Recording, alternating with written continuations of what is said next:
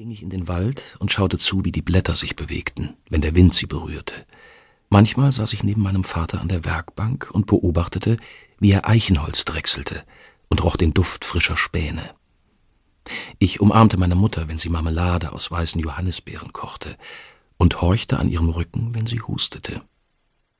In die Schule ging ich ungern.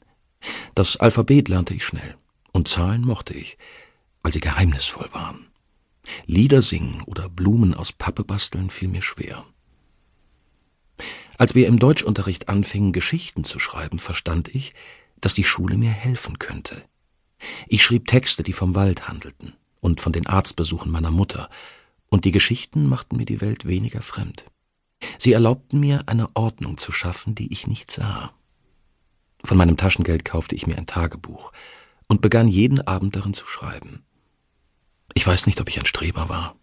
Falls ja, war es mir egal.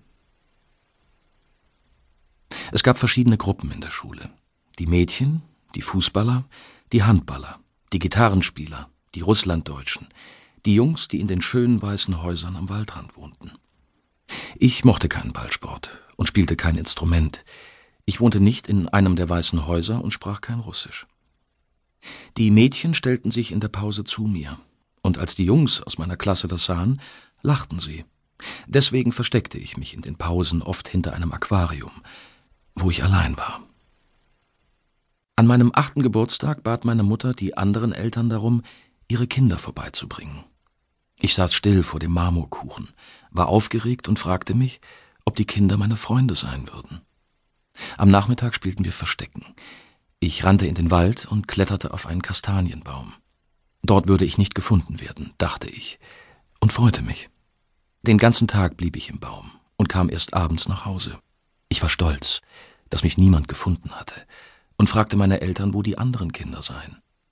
Meine Mutter sagte, dass mein Versteck zu gut gewesen sei, und nahm mich in ihre Arme. Mein Leben lang würde mein Versteck zu gut sein. Als ich zehn Jahre alt war, spielten die Jungs in der Pause häufig ein Ballspiel, das sie sich selbst ausgedacht hatten und das so gewalttätig und stumpf war, wie nur Geisteskranke und Kinder sich ausdenken können. Es ging darum, einen Ball auf die andere Seite des Spielfelds zu tragen, und es war erlaubt, die Spieler der anderen Mannschaft mit allen Mitteln daran zu hindern. An einem Tag, kurz vor den großen Ferien, hatte ein Junge Mumps und war zu Hause geblieben. Sie brauchten einen Spieler und fragten mich, ob ich mitmachen wolle.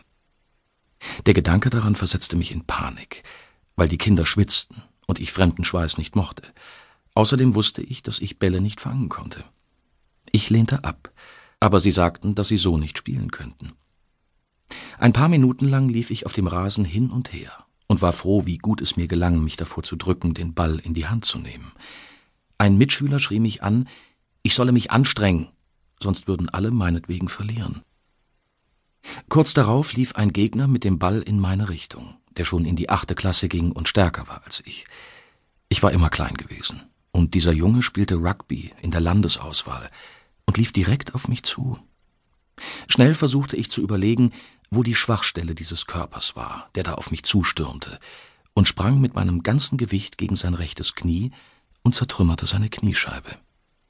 Ich kniete neben dem Jungen und sagte ihm, dass es mir leid tue, was er kaum hörte, denn er schrie laut.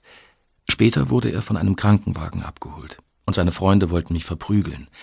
Also lief ich davon, kletterte auf eine Pappel und setzte mich oben in die dünnen Zweige. Ich hatte nie Angst zu fallen. Unten versammelten sich die Kinder und bewarfen mich mit Tonerde, die sie von einem nahen Acker holten. Als ich von der Schule nach Hause kam, sah mich mein Vater, der in der Werkstatt stand und Holz schliff. Der Schulleiter hatte ihn schon angerufen. Ich hatte mir die ganze Zeit gesagt, dass alles nicht so schlimm sei. Mir war ja nichts passiert, aber als ich meinen Vater sah und wusste, dass ich in Sicherheit war, begann ich zu weinen. Er hielt mich in seinen Armen, und ich kratzte mir die trockene Erde vom Hemd. Mein Vater war ein wenig wie ich. Er schwieg viel. Ich habe keine Erinnerung daran, wie er Ball spielte. Er war auch anders als ich. Er lachte laut und lang, und das Lachen hatte Falten in seiner Haut gezeichnet. An diesem Tag legte er beim Abendessen zwei schwarze Boxhandschuhe aus Rindsleder neben den Teller. Er sagte, meistens sei alles im Leben grau.